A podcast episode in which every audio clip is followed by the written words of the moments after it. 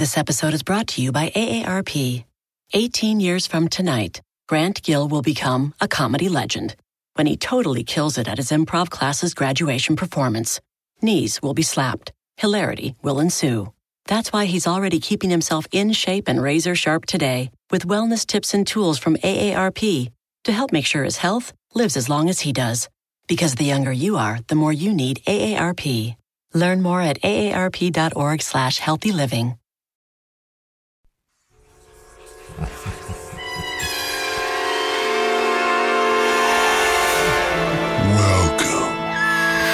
It's Valentine's Day in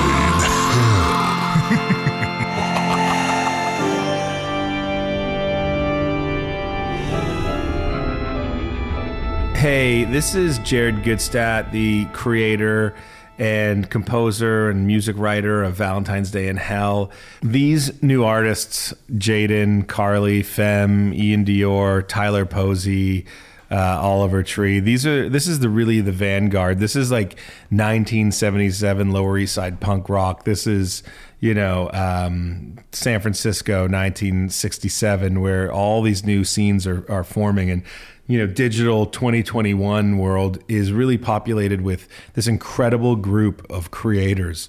Um, Machine Gun Kelly, who was part of our previous one, 24kGoldn, Ian Dior, they they represent a type of artist that's um, a digital creator more so than just one lane. These people have their own digital presence. They have TikTok, they have Instagram, they have Spotify, and people expect them to consistently put out content. So for them to come into the world of podcasting with us, we're honored because.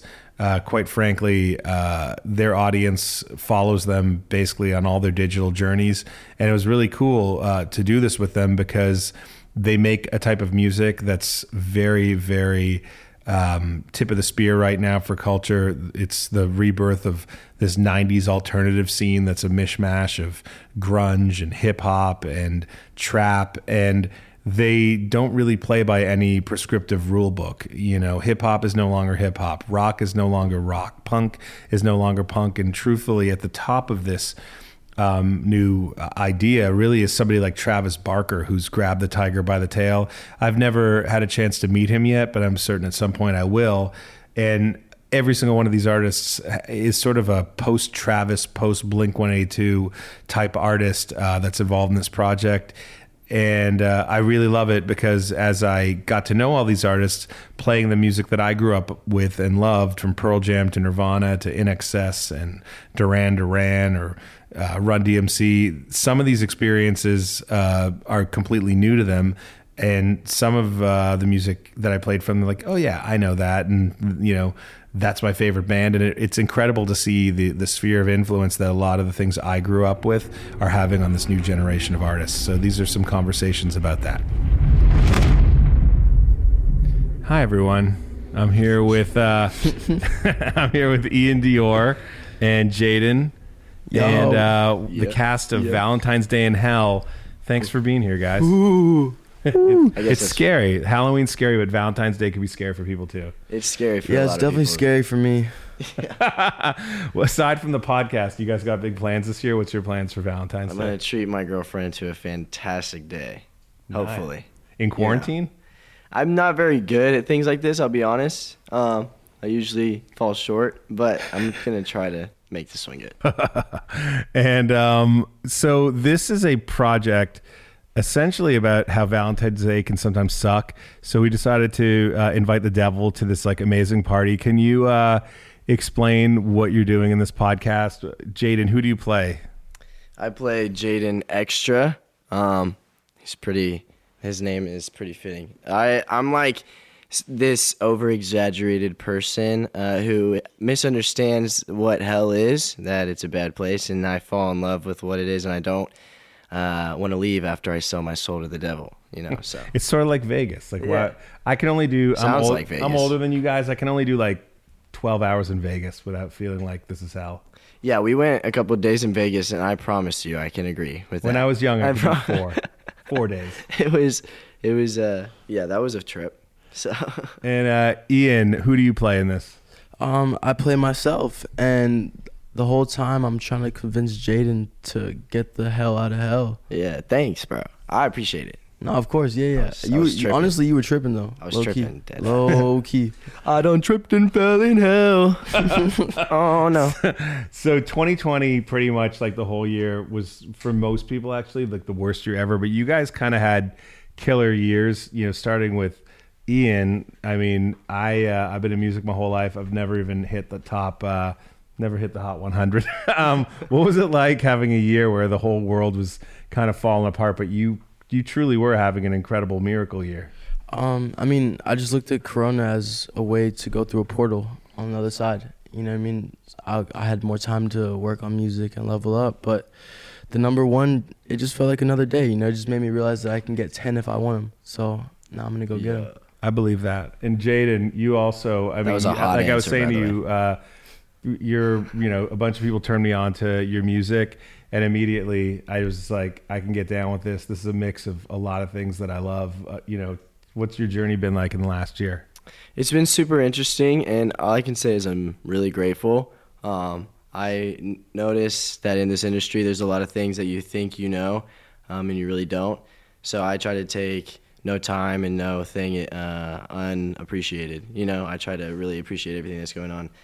So that includes all of my music, but that doesn't mean I'm ever gonna settle, and I never will. Uh, so I will be the best. You know, I feel like I'm the best right now, but that's just because it's a mindset. Yeah. Um, and it's not because I want to be the best for my glorification. I just want people uh, to really know how powerful music is, and I know that I do, and I know I can share that. So that's sick. And you guys have both been pretty lucky to be surrounded by all this like rock scene and alternative scene and a pop scene. But working with you've both were you're part of Travis Barker's world. You've done stuff with Travis as well. Yeah. So you guys have. But what's that like working with Travis? it's definitely different. Yeah, because it's like perfect. You know what I'm saying? Like he's a He's a perfectionist. he's a perfectionist. Yeah. I mean, he'll go in the room and he'll lay down the craziest drums that I've ever heard and then come back and be like, how was that? Yeah. I'm just like, He's "Dude, like, you want to jam? He loves saying that. You want to jam? Like whenever we're with like writers or guitarists and stuff, and he'll go in, he'll be like, "Do you think that's good, or should I do another one?" And it's ne- we never do another one ever. You know what I'm saying? I don't know just- if I want to ever tell Travis he needs to do another one. If I saw him playing beats, like I'd He would like, just laugh. He would just laugh. He'd he'd probably or he'd be like, "Oh, okay," you know what I'm saying? And I'd laugh because I'd be like, "You're tripping." Um, but he's he's it's a blessing, bro. He's more than just like a music uh, partner. He's like a friend and like also like a really cool father figure. Um, He seems a like the best ways. label head you could ever have. Like very few people who run labels like, actually get in the booth and like do that thing. So I mean, that's pretty incredible that you're like creatively and business wise, like also just attached with him. That's pretty cool. I'm so grateful. It gives me the notoriety that I could have never gotten, you know, by myself. So I owe him like my life, um, along with anyone else who, you know, decides to work with me in any fashion. So he knows it too. He knows that I got him forever for life. He's that's my boy. And uh, this project uh, has a lot to do with the uh, effects of social media on young people's brains. Social media is a big part of both your lives, like in terms of your music. How does that factor into your day to day, Ian? Um, with like Instagram and everything. Yeah, just like do you do you feel like it's important to for your music to have a presence on there that you're telling your story on this new media? Um, not more so for the music, but for the fans, so they don't feel like I'm just like ignoring them. You know, like I I care about my fans and I want to post and let them feel like they're with me because they are. But um, I don't know. I try to stay off Instagram as much as possible because it's filled with chaos. Word. Um, Straight up. but you social brought you out here and you got amazing things came from that. So what has that been like, you know, when you from where you started to where you are now, how are you using that? You know, it's actually been like the craziest thing um, to experience, only because I have people around me telling me um, how it was before, and I came in right as like stuff started to change, and I guess you could say I was a part of the culture that like brought it. Um, coming from social media to being a professional artist is like a very hard journey that I don't think a lot of people understand, uh, because only you know, like two or a handful of people have done it. Uh, you know, namely Shout Shawn out to Justin Bieber. Justin Bieber, Shawn Mendes, and you know, it's kind of cool personally for me because you know you see YouTube Justin, Vine Shawn, and then TikTok. It, I, I'm really trying to be the one that emerged out here. I came out with my single with that intention, and so it's really cool to see how that's translated and be, to become acceptable in uh, social media. Uh, so I owe everything to what happened, but I, I, like I said, I'm always ready to keep moving forward. And uh, two last things. So you guys are. Uh, I'm grateful to have you guys popping in on, you know, doing this acting podcast stuff. You guys are both incredible actors. Like, this is something weird that I guess we wouldn't have done unless the whole world was on lockdown. But what brought you to this project for both you guys? Ian's fire, and then also I heard it was you, Jingle. I'm not gonna lie, because you know you get offers and whatever, and it's good just to know people. And I, I knew you from like a year ago, and I was like, oh, dude, this, of course I'm gonna do this. I don't know, I just had a good feeling about it. And uh, yeah, Ian is a good actor. Yeah, have you seen all of his everything he does? Great acting. All right, Jaden's being humble, but he's us- actually better than me. No, Um, come on. yeah, I mean, I'm on here because you know we did the Halloween in Hell, so it's only right to come back the second time for Valentine's Day in Hell, and it was fun. I like this one. This one was like a lot. This dude, this one is so funny. I can't, I cannot stress enough how much of like this humor it just hits so uh, deep on me. I just know so many people that are gonna laugh. Crazy Jimmy off. directing you guys in like no shoes, just like in his crazy suit that he's bought on Instagram today. I, I love that. I wish I wish Yeah. everyone could see what I saw. I wish today. that you have no idea how much. Yeah, He was like shouting, holding pages. Like I, I imagine this was what Hollywood was like in the early days, like in the Literally. 1940s, with like a wacky director. he's on like, set. I'm throwing up. I'm throwing up. bile. What's bile? It's the last thing you throw up. My thing is. He said a bunch of random, you know, Latin. Yeah, but he was but he wrote that. So I'm Yeah. wondering, like, what did He's crazy. yeah, what did he put it? In, how like what did he You've seen his crazy pleasure chest. Yeah. he's probably I smoking love him. weed all day. Hey, shout out. Um, man. and look, um, the music is a huge part of what we're doing here. I feel very lucky that like I get to make music with people that I actually dig. So like, uh, what can people expect with your song on this uh, upcoming soundtrack? Yeah, uh, my song is called "This Ain't a Scene." It's gonna kind of relate to a little bit of my type of music I make. So play that for him.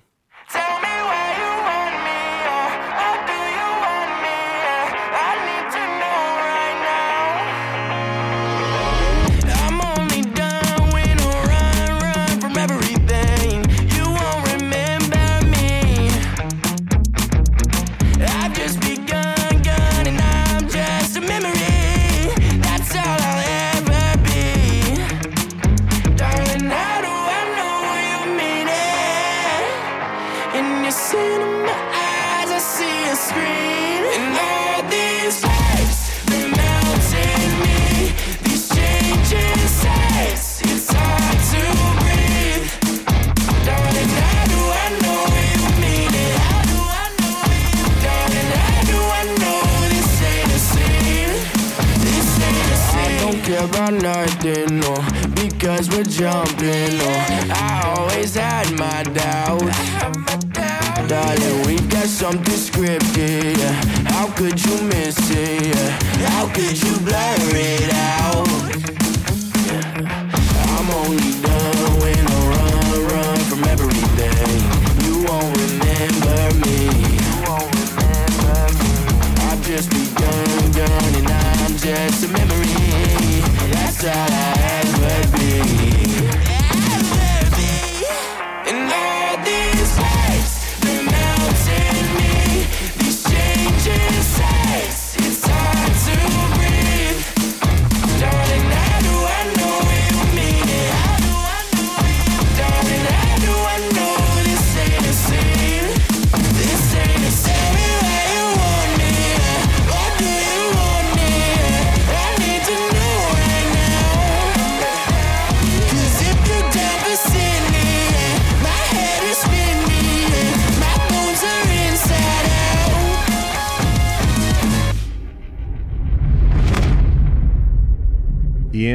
what, what, what you got up your sleeve? My song is called "Walked Out." Um, Jared, do you want to play a little snippet? You guys are both incredible. I appreciate you guys a lot. I wish you guys the best of luck in 2021. It's a brand new year. We're, we're gonna get it, and uh, we're gonna bring a lot of uh, good vibes into Valentine's Day this year. So thank you guys. Thank Uh, you, thank man. you. Blessings, bro. I love it.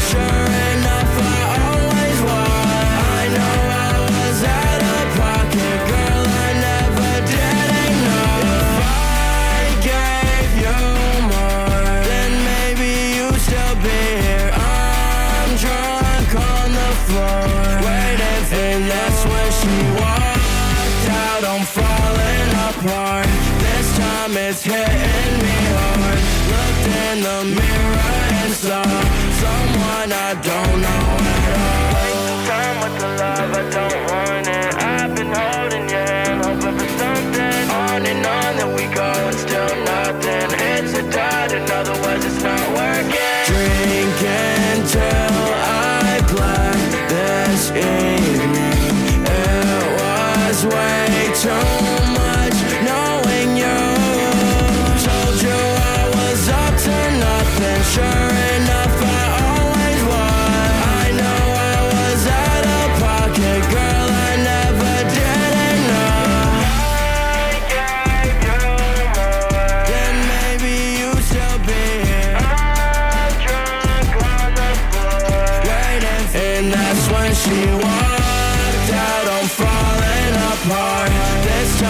head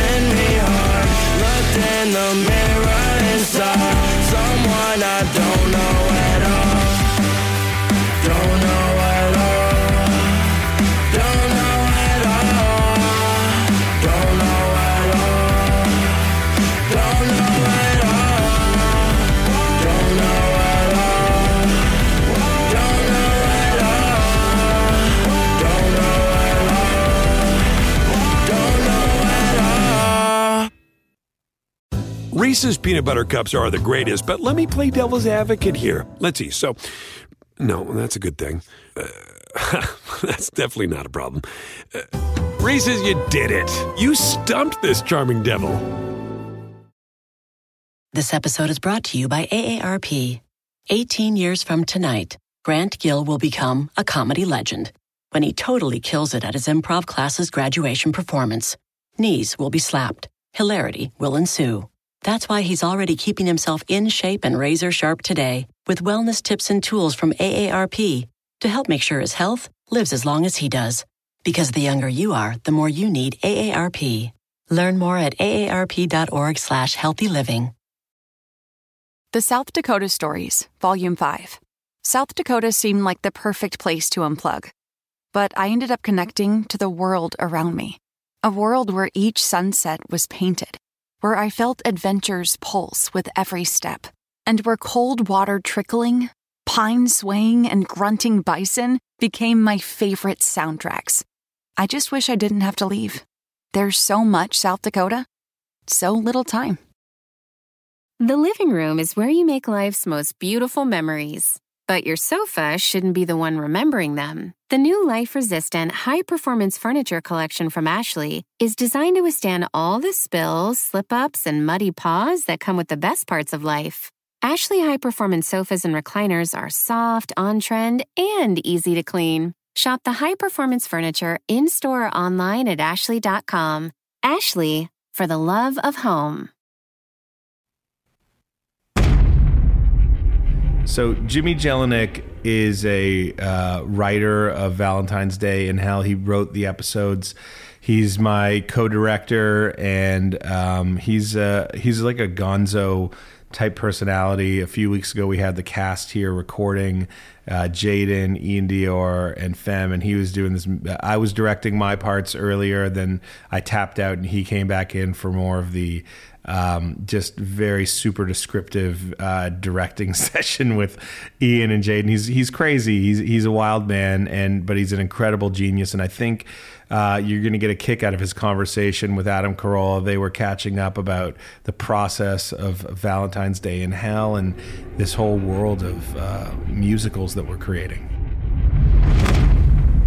Can you tell me how you got involved in in uh, Valentine's Day in Hell and what attracted you to this prestige project?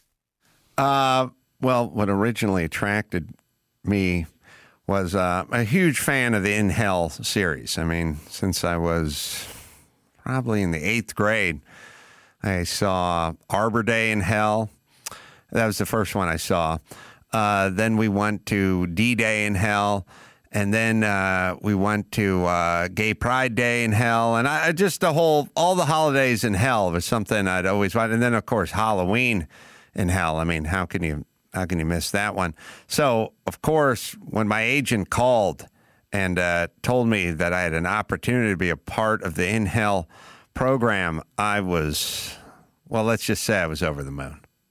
Absolutely. So the the In Hell franchise is an homage to ensemble teen cinema like uh, Lost Boys and and also you know films like The Exorcist, which is these straight devils. Do do you have any favorite uh, genre horror films that that inspire you or particularly scared the crap out of you when you were little?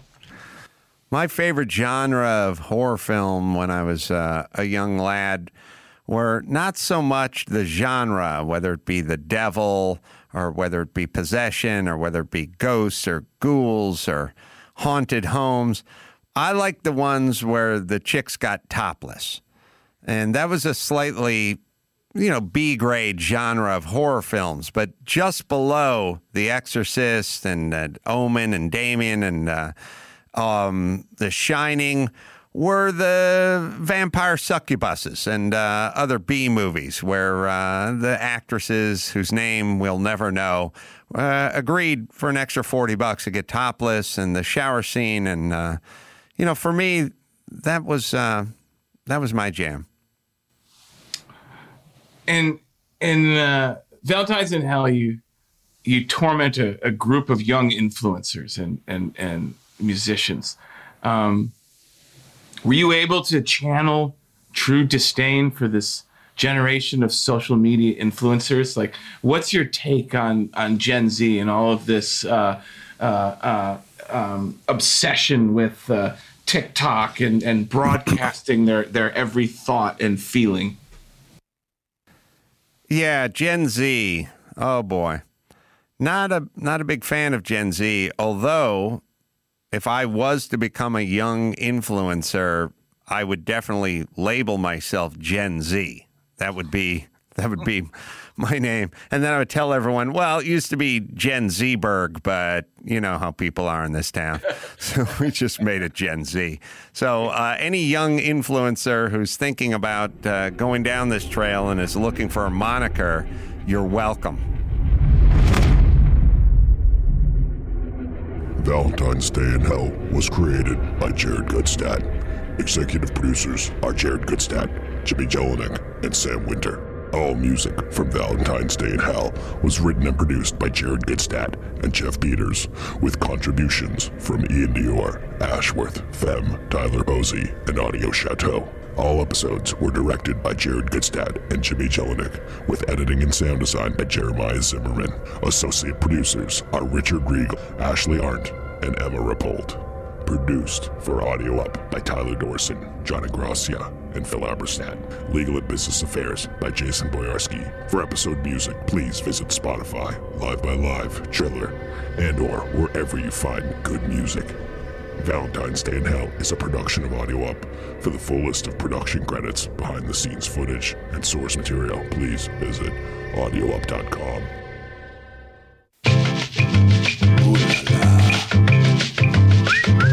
Audio Up Reese's peanut butter cups are the greatest, but let me play devil's advocate here. Let's see. So, no, that's a good thing. Uh, that's definitely not a problem. Uh, Reese's, you did it. You stumped this charming devil.